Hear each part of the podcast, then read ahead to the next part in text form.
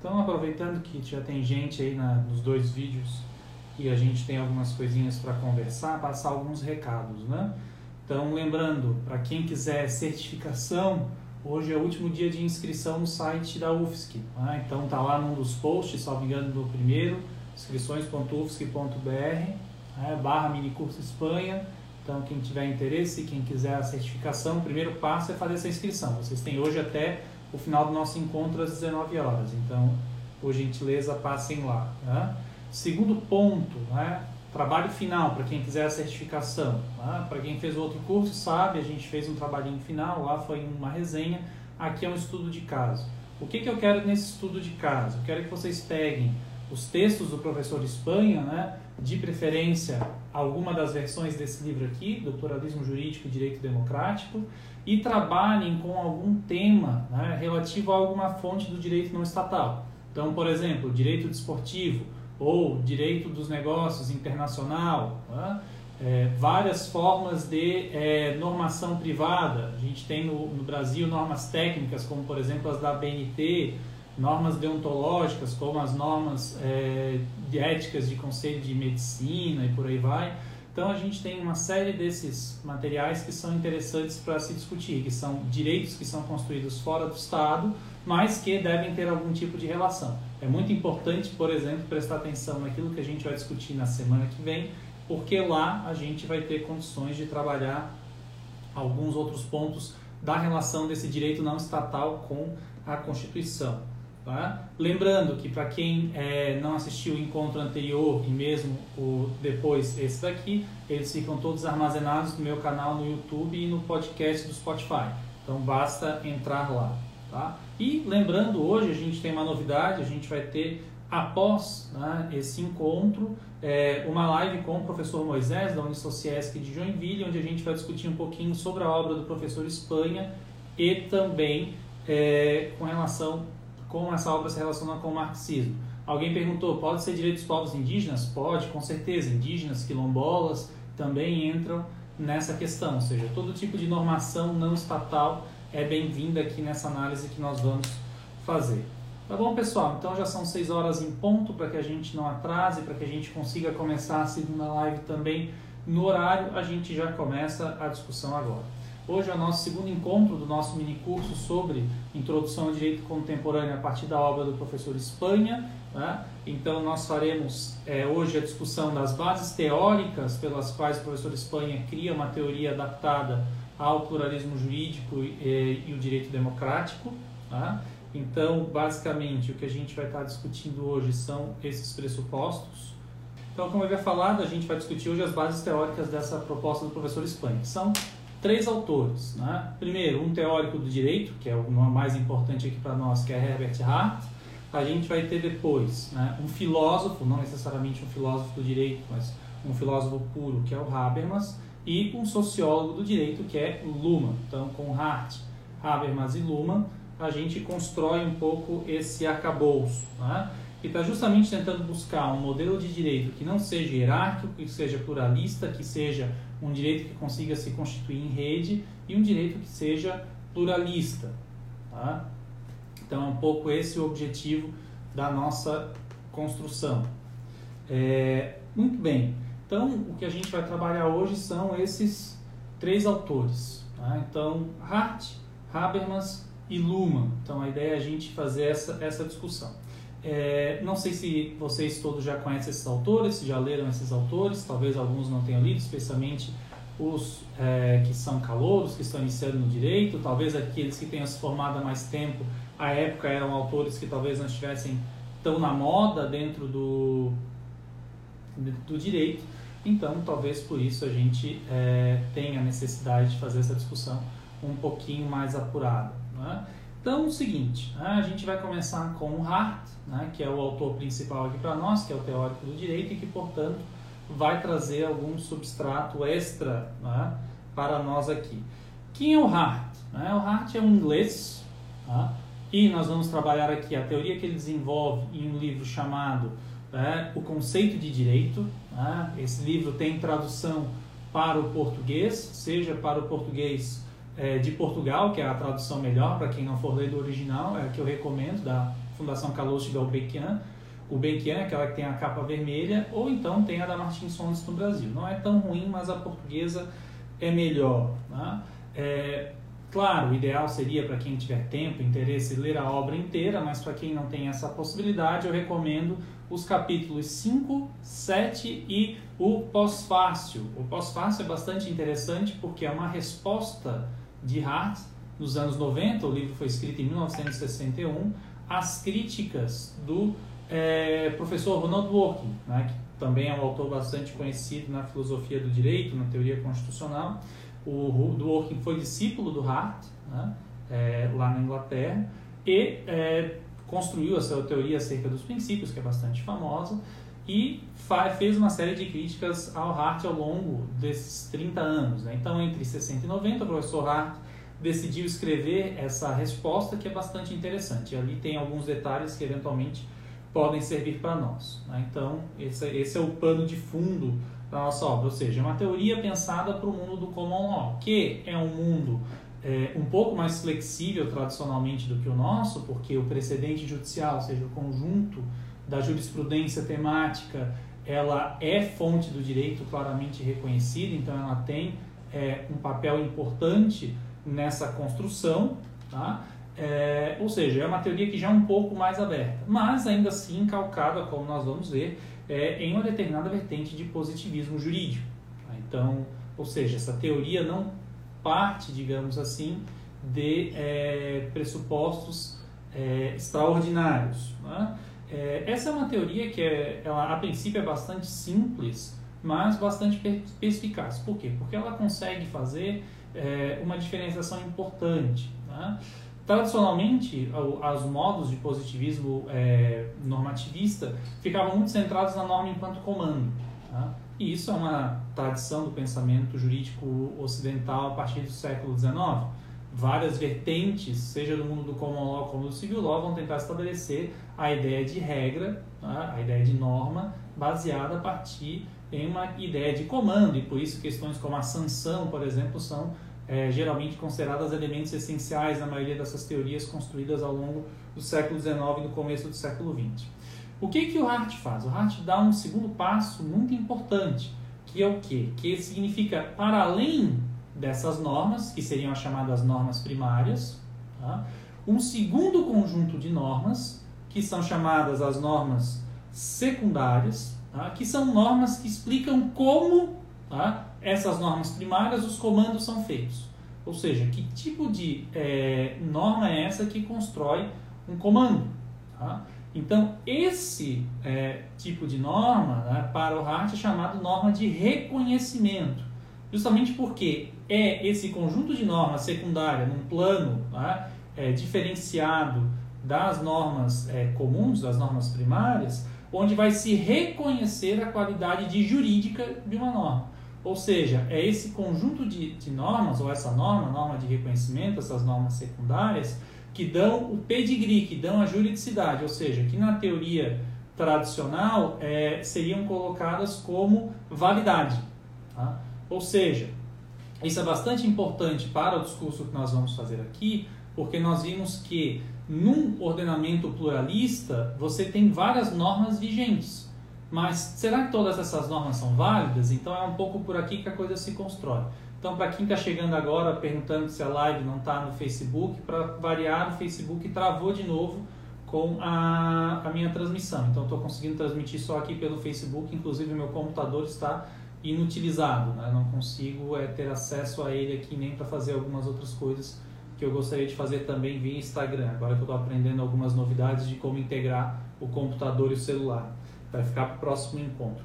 Tá? Então, o seguinte, né? então retomando, então a teoria do Hart tem esse, essa ideia de que você tem as normas são divididas em duas categorias, as normas primárias, que são a maioria, o conjunto das normas que a gente conhece, que normalmente são aquelas que estão escritas é, no conjunto do direito civil, do direito penal, etc. E você tem esse outro conjunto de normas, tá? que são as normas ditas secundárias, que explicam como as normas são feitas ou como né, uma norma é reconhecida como jurídica. Tá? E o que, que vai acontecer aqui? A gente vai ter, né, para filtrar essa teoria do Hart, senão a teoria do professor Espanha não teria novidade nenhuma, dois filtros importantes. Primeiro, o filtro trazido pelo é, filósofo alemão Jürgen Habermas, né, bastante conhecido, ainda vivo hoje já com seus 90 anos, onde ele vai tratar sobre como se constroem esses consensos. Se a gente está pensando num pluralismo jurídico é, acoplado a um direito democrático, você precisa construir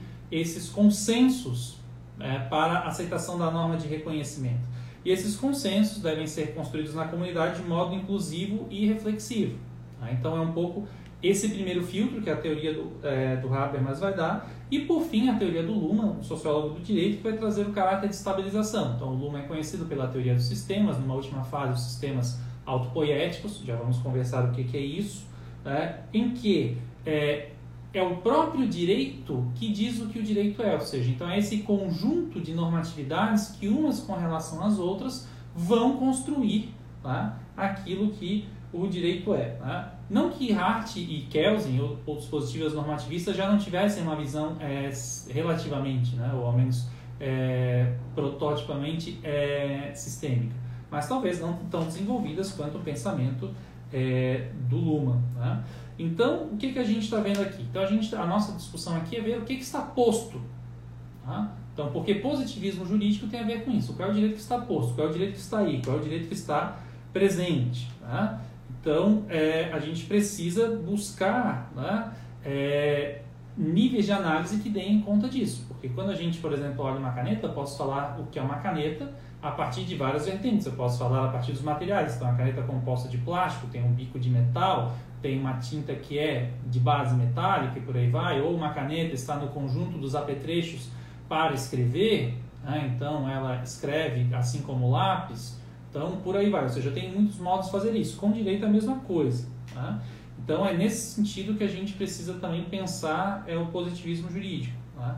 É, então isso já nos facilita um pouco a vida. A segunda questão é que a gente não vai estar discutindo aqui, ao menos não no primeiro momento, é, aquilo que não é observável, ou seja, critérios de justiça, legitimidade ou natureza do direito. Isso é pano da, de fundo da filosofia do direito. Aqui a gente vai estar tentando observar o direito tal qual ele se apresenta. Claro que a questão da observação, né, para quem eventualmente não é do direito, é da, das áreas das artes, é, das letras, da, da, história, da filosofia, sabe que essa separação entre sujeito e objeto já não existe desde a metade do século passado, quando se convencionou falar da virada linguística. Mas, né, é claro que essa observação é uma observação participada, ou seja, o sujeito que observa ele ajuda nessa construção. Tá? É, as pré-compreensões, os preconceitos, os preju prejuízos que esse sujeito tem também são importantes. E é nesse sentido, inclusive, que a gente vai utilizar um pouquinho o Luma, que vai ajudar a resolver um pouquinho essas questões. Tá? É, então, tá? é nesse sentido que a gente vai trabalhar um pouquinho essas ideias desses três autores. Muito bem, vamos começar com o Hart, que eu já tinha feito essa introdução. Então, o Hart né, traz essa proposta de teoria, em que é uma teoria positivista, normativista, ou seja, então o direito é aquele, é, são aquelas normas que estão postas no mundo, aquelas que vocês efetivamente veem né, no mundo prático. Tá? A questão é quais são as instâncias que dão validade. Tá? Na teoria do Hart, que é uma teoria da metade do século XX, né, ainda muito centrada na ideia do Estado, então ele vai colocar que é, são os tribunais e a burocracia do Estado que os órgãos responsáveis por fazer esse reconhecimento. Então, as normas de reconhecimento, como nós vamos ver, vão ser normas que vão ser utilizadas por essas instâncias burocráticas, administrativas, judiciais, para dizer que determinado direito é válido, que determinado direito pode ser invocado. A questão é que como a gente sabe, que eventualmente já conhece um pouquinho de Constituição, é, bem lembra, é, no direito estatal, competência formal e reconhecimento seriam equivalentes. Ou seja, em uma ordem estritamente é, estatal, as regras de processo legislativo da nossa Constituição de 1988, para o caso brasileiro, seriam suficientes. Só que qual é a questão? Né? é, no pluralismo, eu preciso mais do que essas competências formais, ou seja, mais do que um conjunto de procedimentos que dizem é, aquilo que o direito é. Por quê? Aquilo que a Constituição diz para o processo legislativo, a gente conversou isso no final da, do encontro passado, diz respeito ao direito estatal, ou seja, então o processo legislativo da Constituição de 88 fala sobre como as leis do Estado são feitas. mas não dão conta né, desses processos de construção de outras normatividades. Então, o reconhecimento, né, a competência que a gente vai precisar aqui, ela é mais do que esse mero procedimento, ela precisa também ter algum tipo de conteúdo. E onde está esse conteúdo? Onde está esse conteúdo material de competência? Ou seja, na observação, ou seja, nós vamos precisar observar essas outras ordens não estatais, o exemplo do direito indígena, como foi colocado, o direito quilombola, o direito desportivo, o direito das normas técnicas, das boas práticas, o direito econômico do mercado internacional, nós vamos precisar observar como que são esses processos de atribuição de competência, ou seja, quais são os critérios para a criação dessas normas. Tá? E daí o que, que a gente vai precisar? A gente vai precisar justamente fazer um pouco essa diferenciação entre tá? vigência e validade, ou seja, o mundo do ser e do dever ser, ou seja, aquilo que já está aí de qualquer maneira e aquilo que pode prescrever práticas futuras. Tá? É, e como que isso se dá? Isso se dá, primeiramente, afastando tá, a ideia de que só o Estado também faz esse direito. O próprio Hart tem uma citação bastante famosa nesse livro Conceito de Direito, salvo engano, no final do capítulo 5, que se apenas o Estado produzisse normas e os costumes, por exemplo, um outro tipo de normatividade que a gente não tinha falado ainda, é, não fossem reconhecidos, não pudessem ser em algum momento validados enquanto direito, nós teríamos um mundo é, em que os seres humanos seriam meras ovelhas né, prontas para o abatedor, porque o Estado, né, como já foi conhecido, por vezes pode fazer normas injustas, pode fazer normas inadequadas ou pode ficar estagnado em normas que não deem conta daquilo que é, sejam as necessidades sociais.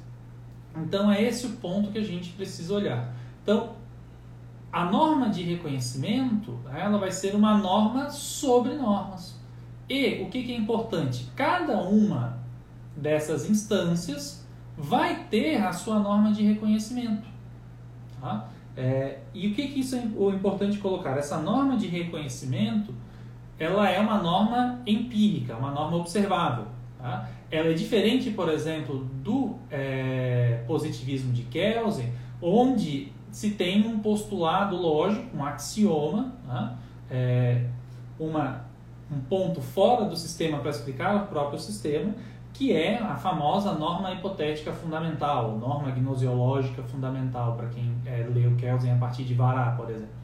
Né? É, para quem atualmente não conhece, Kelsen, o jurista mais importante do século XX, a gente falou rapidamente no encontro passado, né? tem a sua teoria pura do direito, né? que vai estatuir o direito como um conjunto de normas. Kelsen busca fazer uma estrutura é, é, epistemológica, ou seja, uma teoria sobre como se faz para conhecer o direito. Então, é uma teoria que, nesse sentido do que a gente tinha falado, trabalha absolutamente com critérios formais e procedimentais. Então, Kelsen está preocupado apenas com a arquitetura, com as estruturas, ou seja, com as colunas de um prédio, e não propriamente com as cores da, das janelas ou do papel de parede, ou seja, com a moralidade, com o conteúdo das normas, mas como as normas organizam-se por si e em conjunto.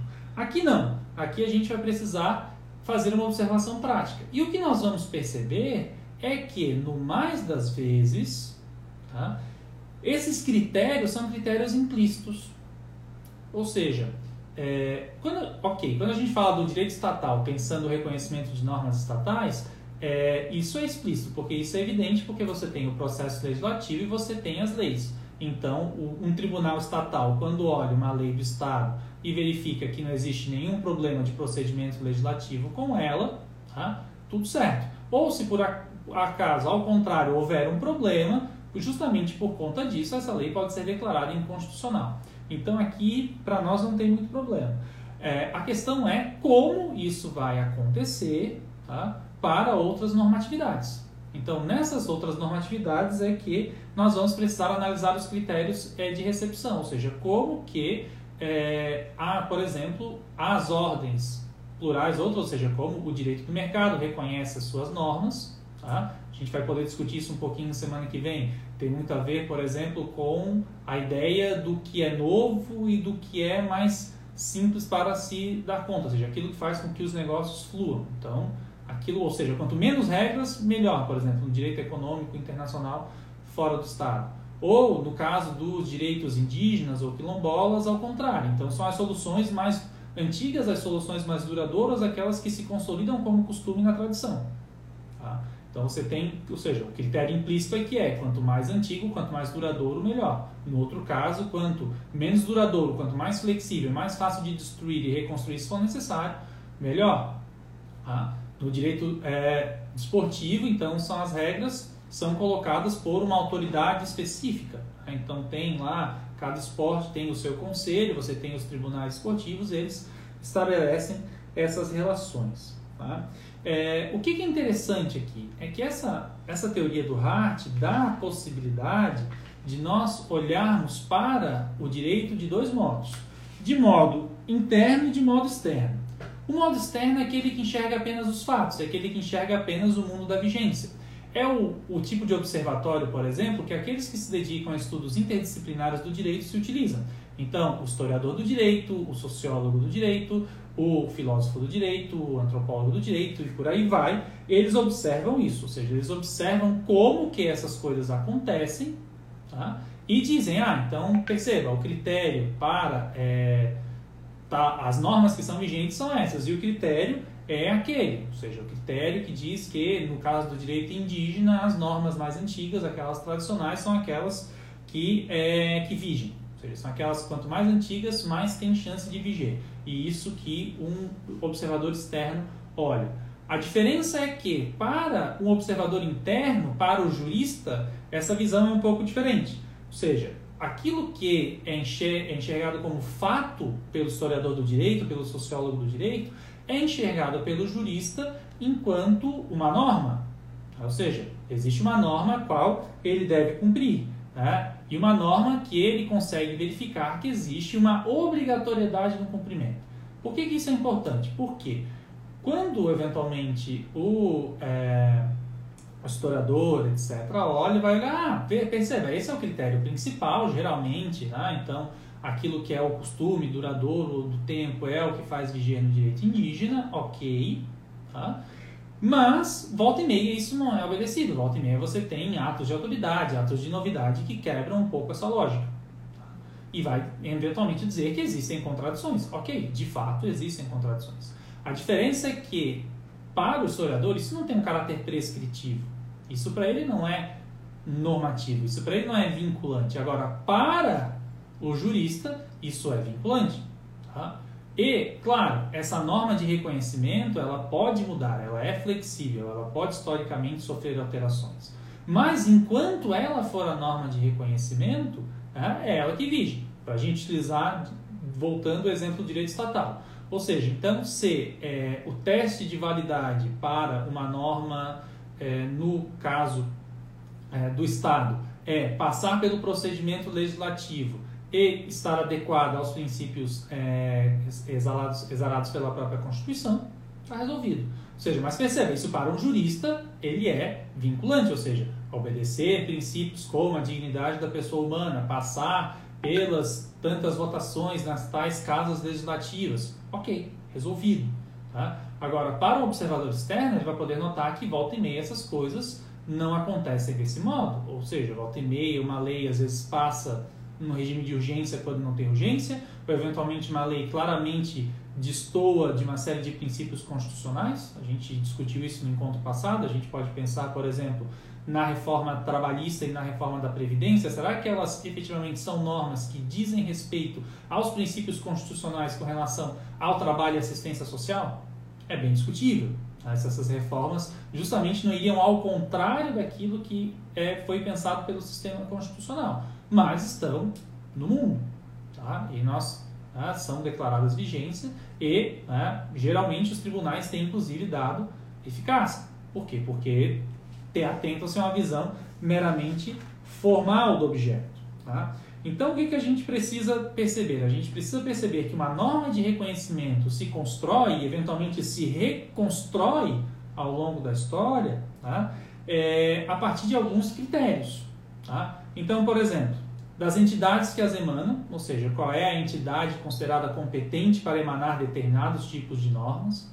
Tá? Então, por exemplo, na, em populações tradicionais, geralmente isso vem dos mais velhos. Então, o conselho dos anciãos, que eventualmente pode fazer alguma modificação nessa tradição, mas geralmente tentando dar uma determinada leitura a essa própria tradição. Ou ao fundamento da decisão, principalmente quando você precisa utilizar uma regra diferente daquela que é a regra majoritária ou principal. Tá? É, o fato de que essa regra seja consensual, ou seja, que, consensual no sentido não que eventualmente todos tenham acordado, pode ser que uma única pessoa tenha o poder de fazer isso, por exemplo, no caso de ordens é, autoritárias e por aí, e por aí vai, mas tá, existe um consenso de que aquele é o modo de semanar as normas. E que essas normas são normas tidas enquanto normas jurídicas. Isso é bastante importante, ou seja, existe a necessidade de um reconhecimento de que aquilo, essa norma é direito, produz direito. E claro, né, é, essa norma de é, reconhecimento é ela quem dá e eventualmente modifica as hierarquias. No direito estatal, isso é bastante interessante. Historicamente, a gente observa que a Constituição nem sempre foi um critério. Porque mesmo quando você tinha a Constituição, você tinha leis que modificavam a Constituição. Tá? Isso era bastante comum nas constituições europeias do século XIX, que eram constituições flexíveis. Nas constituições do século XX, que são constituições geralmente rígidas ou semi-rígidas, ou seja, que tem pontos que não podem ser mudados, aquilo que no Brasil a gente chama de cláusulas pétreas, já é um pouco diferente. E também aqui no caso, se a gente for pensar nesse conjunto de direitos plurais, tá? é, qual é o direito que se coloca acima dos outros? Tá? A gente vai discutir isso no próximo encontro. Tendencialmente, é, em ordenamentos constitucionais democráticos, a gente vai ter uma presunção de que esse direito tá? é, da Constituição e essa lei proveniente desses processos da Constituição, justamente por conta desse atrelamento com os princípios, pressupõe-se que aquilo é válido, pressupõe-se que aquilo é bom, tá? porque tem processos bastante reconhecidos. Mas não é o único modo. Tá? Então isso é um ponto importante ser lembrado. Lembrando, né? então essa norma de reconhecimento ela não é uma norma metafísica, ela não é o direito natural. Tá? Ela não é né, o justnaturalismo que nós encontramos, ou seja, uma ideia de razão ou até mesmo de Deus. Não tem nada a ver com isso. Ela não é, isso também é importante, um acordo de vontades, ou seja, ela não é, por exemplo, um contrato social. Qual é o problema de não ser, de ser ou não ser um contrato social? O seu é, imobilismo, ou seja, de que existe um contrato no passado de que ele vincula o futuro. Ou seja, a gente viu que a norma de reconhecimento pode se modificar ao longo do tempo de acordo com as suas necessidades ela também não é um axioma, não é um aforismo. Tá? Então ela não é, se coaduna, não é, diz é, respeito, tal qual a norma é, hipotética fundamental de Hans Kelsen. Tá? E né, ela também não é a Constituição, tá? é, mesmo em ordenamentos estatais. Tá? Porque se a gente pega ordenamentos estatais como o nosso, é, a gente conversou semana passada, você tem relações dessa Constituição com ordenamentos extraestatais, como, por exemplo, o reconhecimento é, dos direitos de propriedade coletiva indígenas e quilombolas, por exemplo. E eles não se colocam nesses parâmetros que a Constituição traça para o processo legislativo. Então, portanto, existe esse mútuo reconhecimento. Tá? Então, a Constituição por si só não seria capaz, e como a gente já conversou semana passada, né, porque a Constituição reconhece os direitos dos índios, que os direitos dos índios são direito. Os direitos dos índios são direito porque eles entendem que determinadas normas, como por exemplo a ideia de propriedade coletiva, vinculam. Tá? E eles observam. Então, perceba, então essa, essa perspectiva do Hart tem duas vantagens. De um lado, tá? ela ultrapassa o legalismo, tá? E de outro lado, ela evita subjetivismo. Eu até separei um trechinho aqui que o próprio professor Espanha é, coloca, tá? citando o Hart, né? é, isso deve estar lá no capítulo 5, salvo engano, em que isso fica bastante claro, porque o próprio Hart já reconhecia a possibilidade de que você tivesse esse respiro pluralista para a sua teoria. Tá? Então, aqui, né, lendo, o próprio Hart diz que as normas jurídicas podem tomar de uma de várias formas. Essas incluem a referência a um texto dotado de autoridade, ao ato legislativo, texto dotado de autoridade pode ser doutrina, pode ser jurisprudência, né? a prática consuetudinária, os costumes, as declarações gerais de pessoas determinadas ou decisões judiciais passadas proferidas em caso concreto, então a burocracia ou é, a jurisprudência. No moderno sistema jurídico, em que existe uma variedade de fontes de direito, a regra de reconhecimento é correspondentemente mais complexa.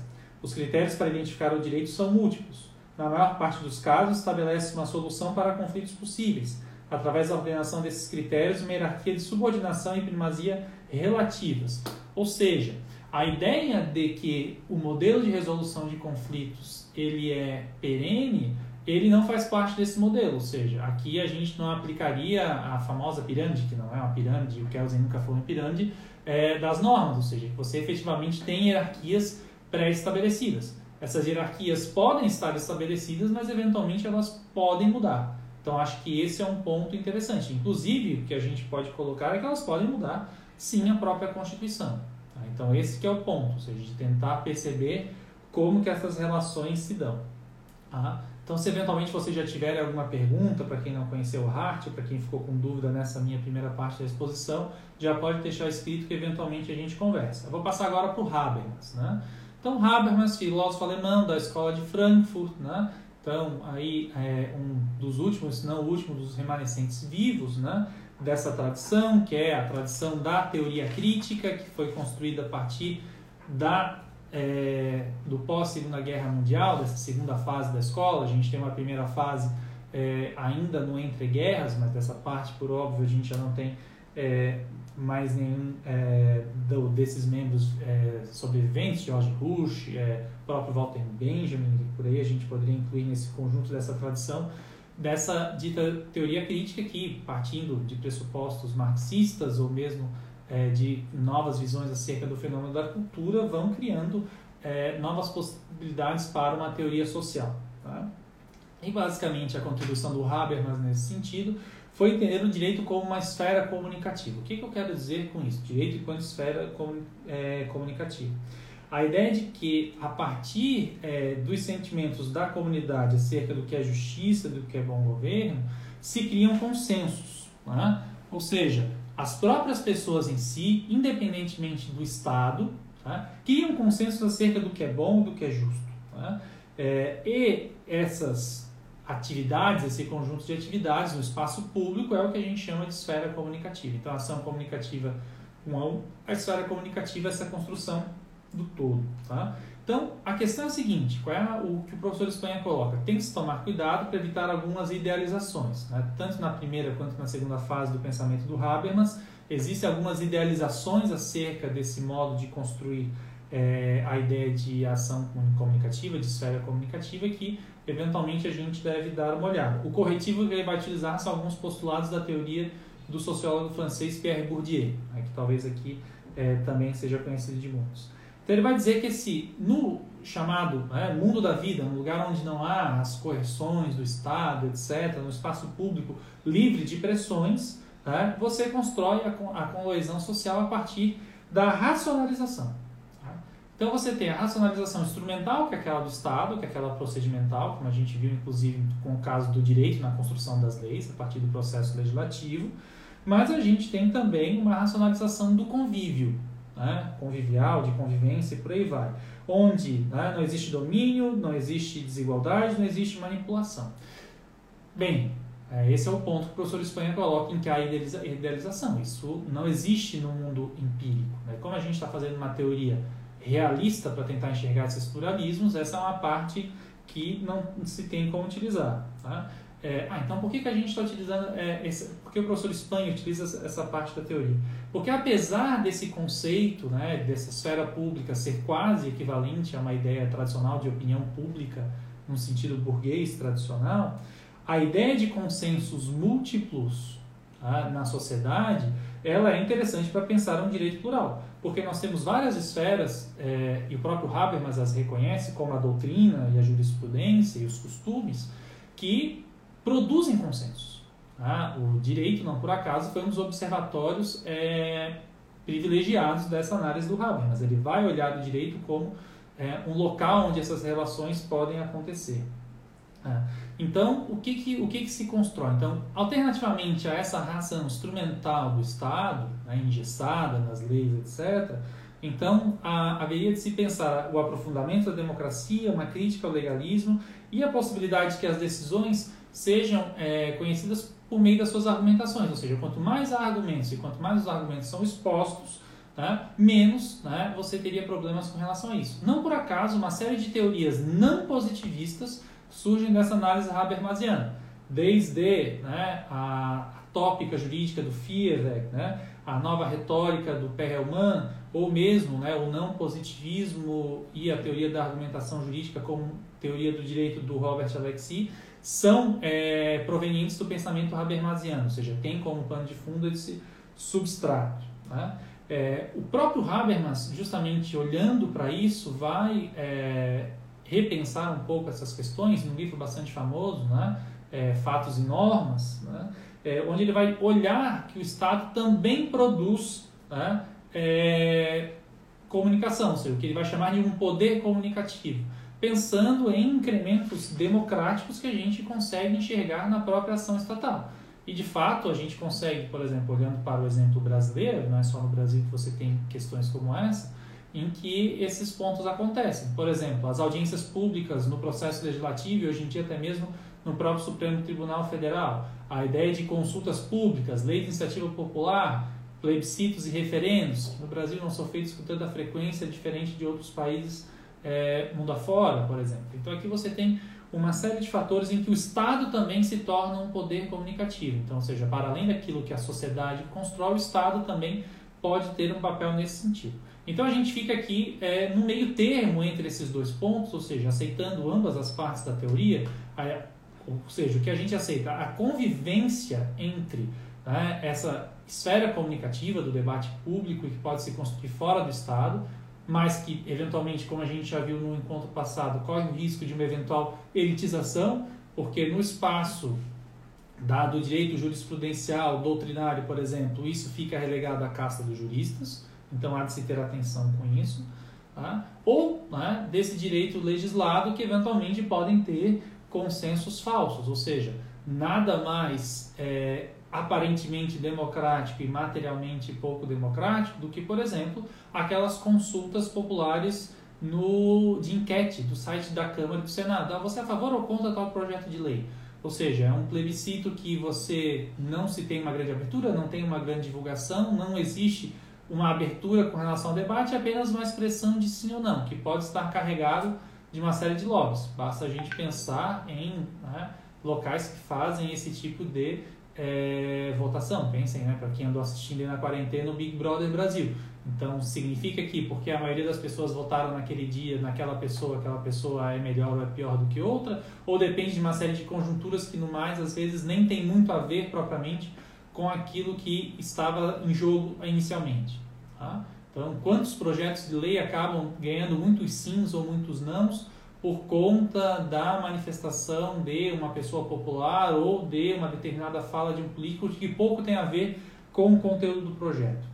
Então, esses são alguns cuidados. É nesse sentido que o, professor Espanha vai inserir é, alguns postulados da, do é, sociólogo Pierre Bourdieu para tentar justamente repensar essa atuação dos juristas. Tá? Ou seja, porque, lembrando, né, a partir da teoria é, do professor Bourdieu, da criação de distinção social dessas classes, como por exemplo a classe dos juristas, a classe dos professores, dos juízes e por aí vai, e a ideia de hábitos, né? O hábitos que dá forma, mas que também formado, ou seja, o hábitos é passivo e é ativo ao mesmo tempo, é estruturado e estruturante.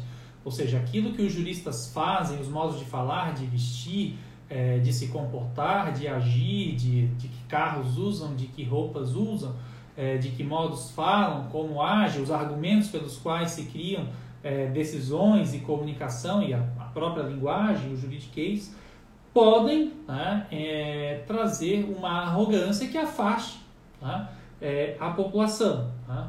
Porque vocês sabem, o jurista né, tradicionalmente entende que é dele, né, na sociedade, a função de é, resolver o problema do caos. Né? Então, o, existe um caos na sociedade, o jurista, com seus métodos exatos, né, vai lá e faz a sua subsunção da norma ao fato e resolve todos os problemas. Ou seja, aquilo que acontece no cotidiano da vida das pessoas ou aquilo que as pesquisas empíricas demonstram, pouco importa.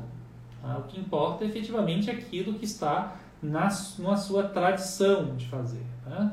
Então, é justamente nesse sentido que a gente precisa dar uma olhada nisso. O professor Espanha, inclusive, traz no meio dessa, dessa discussão toda, uma discussão contemporânea bastante importante, que é o papel é, dos novos grandes escritórios de advocacia, né, as famosas law firms americanas, ou, hoje em dia globais, internacionais, em que inclusive são elas que ditam políticas públicas em muitos países, ou que são chamadas a assessorar é, o Estado em questões estratégicas, e são elas que eventualmente é, buscam dar maior força a esse direito econômico flexível ou anti é, avesso às normativas estatais ou internacionais, né, multilaterais.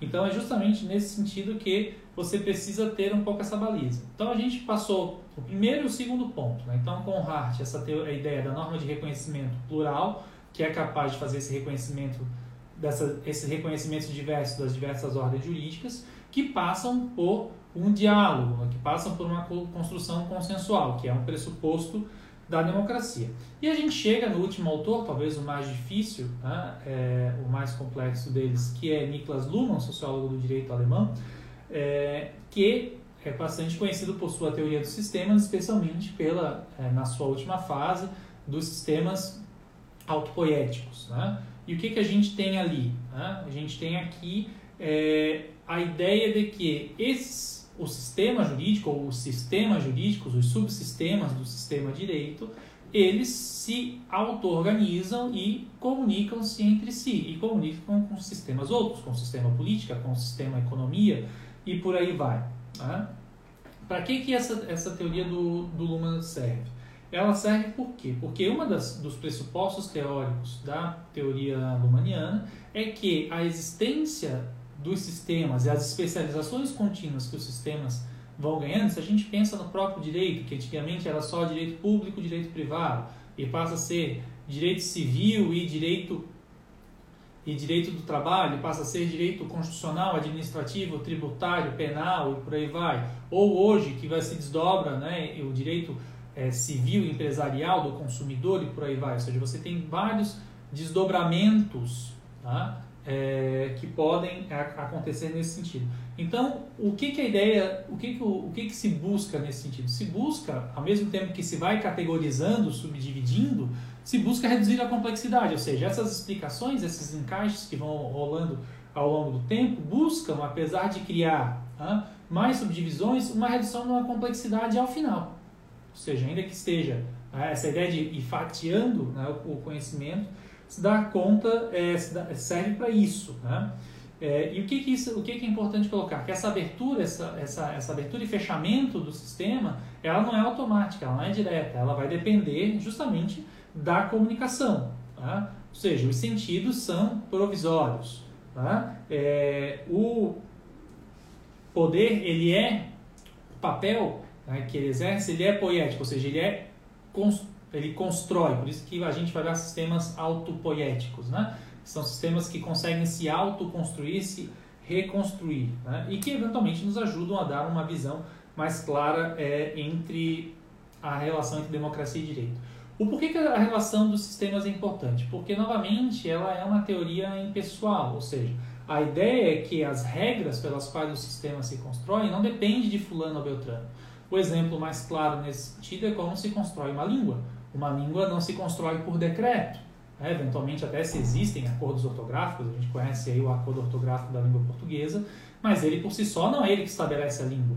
Tá? E, eventualmente, o acordo ortográfico existe justamente para tentar né, dar conta daquilo que já existe com relação a isso. Por exemplo, a, a ideia dessas, do acordo ortográfico, dessas, da comunidade dos países de língua portuguesa ou de outras comunidades semelhantes de outras línguas também é um tema de normatividade interessante, ou seja, ele é multilateral, ele é não estatal, ele traz normas técnicas importantes que ajudam a gente a pensar o que é certo ou errado e né, vinculam com relação ao que a gente pensa a língua. Mas né, são sistemas que se retroalimentam dos costumes.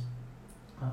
Então, o que que, o que que isso traz de consequência? Traz consequência a ideia de que se o sistema é impessoal, ah, o que acontece é uma autopoiese, ou seja, as próprias relações comunicativas que vão se construindo, né, esses consensos que vão se gerando né, na linguagem do Habermas ao longo dessas relações, vão né, é, elaborando e reelaborando o direito, vão abrindo e fechando o direito a determinadas circunstâncias. Então, em determinados momentos, o direito se abre a economia, se fecha a economia, ou se abre a política, se fecha a política.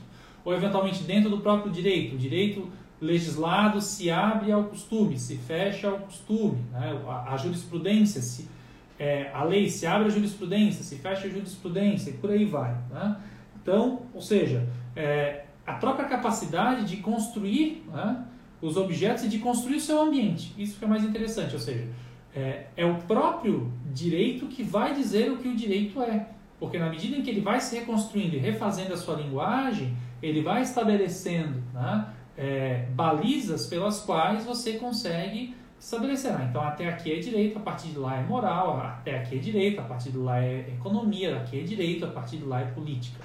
Então, o próprio, o próprio sistema abrindo e fechando de modo orgânico, né, essa ideia do sistema autopoético vem lá da biologia, né, então, do Varela e do Maturana, né, dos chilenos que bolaram essa teoria há muito tempo antes para as questões biológicas, para explicar o funcionamento das células, a interação entre as células, é mais ou menos um pouco essas coisas. Né? Não sou lumaniano, estou colocando em linhas muito é, rasas e amplas, apenas no sentido que interessa para a gente entender aquilo que está acontecendo. Ou seja, a capacidade que existe de sentir o que está acontecendo fora e eventualmente modificar aquilo que está dentro. Ou, eventualmente, sentir que é o caso de não modificar. Então, o que a gente tem como consequência? Né? Generalização e estabilização. E é isso que interessa. É nesse sentido que a gente vai ter o que nós poderíamos chamar de segurança jurídica para um sistema pluralista. Porque percebam, se a gente não tem um sistema que é baseado na lei diretamente, então onde estaria a segurança jurídica? Né? A segurança jurídica estaria no fato de que esses consensos se constroem e esses consensos vão sendo aceitos e reaceitos e reafirmados ou reconstruídos em novos modos né, dentro de uma determinada ordem, justamente porque eles são necessariamente dinâmicos. Né? Então, isso é fruto né, é, do conhecimento prático, né, dessa relação entre direito estatal e não estatal, isso vai ser muito importante, de como isso se estabelece em linguagens, por exemplo, qual é o papel da doutrina nessa intermediação, como que a doutrina ajuda né, com a jurisprudência e tal para construir essas coisas, como que essas aberturas vão acontecendo. Em resumo, né, é importante entender que, por exemplo, o direito estatal ele é um subsistema do sistema de direito, ou seja, Opa, tinha dado uma pausa, voltou. A gente está com um probleminha de conexão hoje de novo, né? Acho que todo mundo fazendo live ao mesmo tempo. Vou começar a fazer live de manhã cedo para eventualmente ver se, se a gente consegue ter boa banda. Só não sei se eventualmente vocês estarão dispostos a assistir. Mas voltando aqui, né? Para quem eventualmente não pegou aquela última parte aqui. Então, o direito estatal, nessa lógica, ele é um subsistema do sistema de direito. Tá? É, a Constituição, ela, ela é a gramática do direito estatal. Ela não é a gramática de todo o direito. Ainda que essas relações podem acontecer, ou seja, não existe uma garantia dessa recepção. Tá? Eventualmente ela pode acontecer, eventualmente não. Eventualmente postulados como direitos humanos ou o direito da economia podem dar conta. Mas o que, que a gente tem aqui? A gente tem uma série de é, hierarquias entrelaçadas. Tá? Acho que é esse o ponto principal aqui, ou seja, você não tem uma hierarquia tá? fixa, mas cada sistema tem a sua hierarquia. A hierarquia do direito estatal a gente conhece bem. Né? É uma hierarquia fixa. Mas as hierarquias dos direitos não estatais, a grande maioria deles tende a não ser fixa. Tá? É, tende a ser bastante dinâmica. Né? Tende a se basear é, em questões muito efêmeras, em regras facilmente modificadas, em autoridades que mudam de uma hora para outra. Tá? Então, é um pouco essa perspectiva. Então, em resumo, tá? o que, que a gente tem hoje? Então, a gente tem hoje essa construção dos, das bases conceituais dessa teoria que o professor Espanha coloca, que tem esses três pilares. Primeiro, a ideia de que existe tá? um conjunto de normas que é capaz de fazer o reconhecimento daquilo que é direito ou não é, de reconhecer isto é jurídico, não é jurídico, ou seja, de dar validade, numa linguagem da teoria do direito. Essa norma de reconhecimento ela vai ser construída a partir desses consensos, mas esses consensos, para que sejam estabilizadores, acontecem né, e se reconstroem dentro da própria ordem jurídica. Então, o próprio direito vai construindo e reconstruindo o que é direito. Só que é justamente o fator que o professor Espanha coloca, é, o maior grau de atenção à democraticidade da construção teórica é que vai proporcionar a possibilidade de um direito estabilizador. Ou seja, quanto mais democrático, mais estável tende a ser o direito, porque mais consensual ele é e a norma de reconhecimento é, digamos, mais é, fácil de ser seguida, ela necessita mudar menos ou ela muda somente quando necessário. Um pouco essa a construção. O que, que a gente vai ver semana que vem? Semana que vem a gente vai tentar fazer a construção de uma dogmática pluralista. Ou seja, como que nós vamos olhar questões como é, recepção é, de fenômenos de lacunas, a chamada integração do direito. É, o que significa se valer de analogia numa ordem pluralista? Tá? Justamente por quê? Porque essa teoria do, é, do modo como é construída, ela pressupõe que o sistema é lacunar, que o sistema ele é passível de novas transformações, ele é passível de aberturas, ele é passível de modificações. Então esse é um ponto importante. Então como se construir uma dogmática numa ordem flexível? Porque toda dogmática que a gente conhece, né, a utilização dos métodos de interpretação e integração, pressupõe né, a completude do ordenamento jurídico. Tá? Então, o que a gente vai ver é que o ordenamento jurídico não é completo, mas ele pode, que é essa possibilidade aqui da teoria sistêmica, de se expandir, de se reconstruir para justamente dar conta daquilo que ele não existe. Isso significa o quê? Isso significa reconhecer um papel criativo para uma série de instâncias que tradicionalmente não são, porque supostamente, tá? na teoria clássica do direito, criativa é apenas a política quando faz a lei.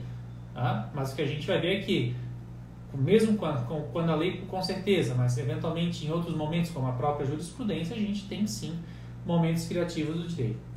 Tá bom, pessoal? Eu vi que tem uma pergunta aqui, tá? vamos dar uma olhadinha de quem que é, do João Flávio. Tá? Professor, pensando nessas leituras, o televisionamento do STF está mais relacionado à construção da esfera comunicativa do Estado ou mais ligado à comunicação de capital simbólico para o campo jurídico? Bem, né, aqui falo como né, um diletante né, da, do pensamento do Bourdieu, mas utilizando ele dentro dessa perspectiva a qual é, o professor Espanha se vale. Bem, teoricamente, a ideia né, colocada para a construção do julgamento televisionado teria sido isso, de você democratizar e de você expandir. O ponto é, aquela discussão que acontece no plenário do STF é uma discussão efetivamente verdadeira? É uma discussão que não é manipulada? A verdade, afinal de contas, é uma discussão porque se você tem 11 pessoas que levam votos previamente escritos para apenas ler e não se deixam modificar, tá? então isso é muito complicado. Para eventualmente quem assiste TV Justiça com mais frequência, vai notar uma coisa. Existe muito mais uma construção colegiada das decisões nos casos mais simples. Peguem, por exemplo, aquelas sessões onde são julgados uns 20 habeas corpus ou umas 40 ações, é, os recursos extraordinários relativos a direito tributário estatal, sobre ICMS, assuntos eventualmente de menos atrativos para a maioria do público, e percebam que ali, eventualmente, os ministros tendem a ouvir mais o argumento dos colegas, tá? ali as, as decisões tendem a ser consensuais, unânimes, porque se constrói, se faz uma discussão rápida do tema, mas aquilo cria né, consenso, eventualmente, quando se precisa fazer uma modificação, o relator fala, olha, aqui eu modifiquei tal coisa, etc. O que, que vocês acham? Não, interessante, pode ser. Tá? E se modificam ali. Porque quando a gente vê os grandes casos né, de controle concentrado de constitucionalidade, quando vai ser julgada uma DPF, uma ADIM, né, parece que é um festival de pompas em que cada um quer mostrar qual é a sua construção. Tá? E ali, eventualmente, pouco diálogo há. Para quem eventualmente tem curiosidade nesse sentido, tá? é, vale a pena ler aquele livro do jornalista Felipe Recondo, que escreveu Tanques e Togas sobre o Supremo na ditadura. Ele escreveu agora os 11, que é, é essa fase atual do Supremo Tribunal Federal. E ali ele tem alguns capítulos onde ele vai mostrar isso, onde você tinha juízes, né, ministros do STF, que tinham o desejo é, de buscarem uma formação mais colegiada, né? e outros que buscam justamente se isolar. Né? Ele dá o exemplo né, do ministro que ficou pouco tempo na corte, mas para essa geração teve um, um papel importante, que foi o ministro Menezes Direito. Né? Ele foi indicado pelo Lula e faleceu no final do governo Lula, e depois que a Dilma indicou, salvo engano, para o lugar dele, salvo engano, não lembro se foi o Faquinha ou foi o Fux, mas foi um dos dois ali que foi indicado no lugar dele. É, e perceba como essa, essa construção ocorre. Né? Então você, o Menezes Direito tinha essa ideia de ir nos gabinetes, conversar, buscar consensos para ter decisões construídas de modo mais, é, digamos, racional, inclusive. Agora, com relação a que a gente vê na maioria no teatro, daquilo que eventualmente aparece mais na TV, já é outra coisa. E se a gente for pensar que hoje em dia boa parte, a grande maioria da atividade do Supremo é constituída por decisões monocráticas, então você não tem mais nenhuma possibilidade de comunicação e consenso. Justamente porque muitas das vezes essas liminares são dadas de modo estratégico para evitar um julgamento diverso pelo plenário que depois vai desfazer ou não aceitaria de antemão tais efeitos. Né? Então, podem ver que as decisões liminares tendem a ser muito mais ousadas do que aquelas construídas no plenário ou mesmo nas turmas. Tá? Então, isso é bastante interessante notar.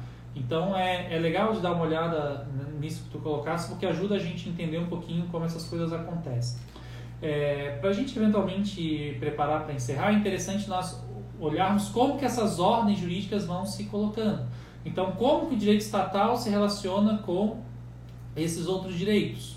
Tá? Então, por exemplo, a gente falou ali do direito indígena, né? Então, pega, né? Então, quando o direito indígena se, é, se sobrepõe ao direito estatal? Então, geralmente se sobrepõe. Então, quando que eventualmente ele vai buscar, o direito estatal vai efetivamente tentar se sobrepor ao direito indígena? Por exemplo, questões que violam direitos fundamentais ou direitos humanos. Então, a, o que eu quero é nesse sentido que eu tinha falado das hierarquias entrelaçadas, ou seja, a depender do tema, a depender da questão, a depender dos atores envolvidos, a gente vai ter uma atuação diferenciada. Pessoal, né, hoje, por incrível que pareça, eu consegui, apesar do tema ser mais complexo, ficar no tempo. Né? É, a gente está agora encerrando, falta um minutinho para a live cair. Então, lembrando, né, semana que vem, nosso próximo encontro, então a gente vai estar discutindo dogmática pluralista, né, ou seja, como se constrói uma dogmática do direito em um contexto de pluralismo, e especialmente como que funciona uma teoria constitucional em um contexto pluralista. Então é nesse sentido que a gente vai fazer a construção da dogmática à teoria constitucional. Então, segunda-feira, 18 horas, de novo lá. Não esqueçam de tentar achar algumas das versões do livro. E agora, para quem tiver interesse, a gente vai estar discutindo um outro assunto. Vai ter uma live agora com o professor Moisés, da Unisociesc de Joinville, onde a gente vai estar discutindo, de uma maneira mais geral, talvez abordando até um pouco mais de história do direito, o pensamento do professor Espanha né, e sua relação com o marxismo. O professor Moisés é um teórico do direito marxista daí da nova geração no Brasil e né, a gente já vai estar começando a live daqui a pouquinho, espero vê-los daqui a pouco. Tá bom, pessoal? Grande abraço, tchau, tchau.